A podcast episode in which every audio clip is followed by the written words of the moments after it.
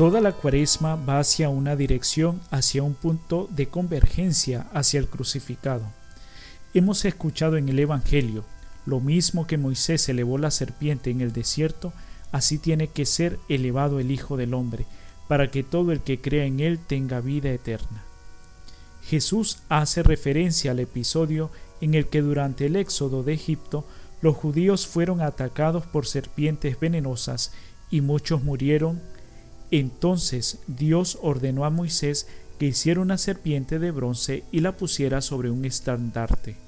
Si alguien era mordido por las serpientes, al mirar a la serpiente de bronce quedaba curado.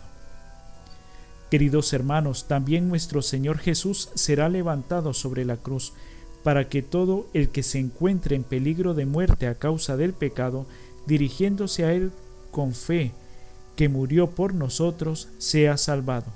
Y esto porque como escribe San Juan en, el Evangelio, Dios no envió a su Hijo para juzgar el mundo, sino para que el mundo se salve por él.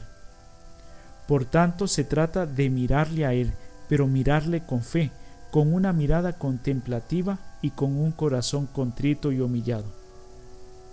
En este sentido, para poder ser curado, hemos de reconocer que estamos enfermos cada uno debe reconocer su propio pecado para que el perdón de Dios que se nos fue dado en la cruz pueda tener efecto en nuestro corazón y en nuestra vida. A veces puede pasar lo que nos dice el Evangelio, que el hombre y la mujer prefirieron más las tinieblas que la luz, y esto por el apego al pecado. Pero la verdadera paz y alegría solo la podemos encontrar abriéndonos a la luz de Jesús y confesando humildemente a Dios nuestras propias culpas. Tanto amó Dios al mundo que envió a su Hijo único. Así nos dijo el Evangelio de hoy. Este amor de Dios, un amor tan desconcertante, infinito, es el que nos salva y nos saca de la muerte. Hace verdaderamente de nosotros criaturas nuevas, Sí, Dios es rico en misericordia, y esto no significa que nuestros pecados no tengan importancia, significa por el contrario, el amor de Dios es tan potente que es capaz de rehacer lo destruido, de crear de nuevo lo que estaba muerto.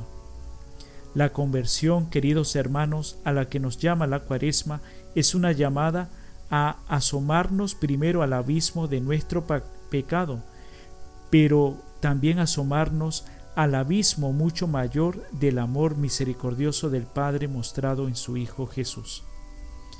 Queridos amigos y hermanos, contemplemos la cruz porque encontraremos lo que está escondido tras ella, ese amor pleno que nos infunde seguridad.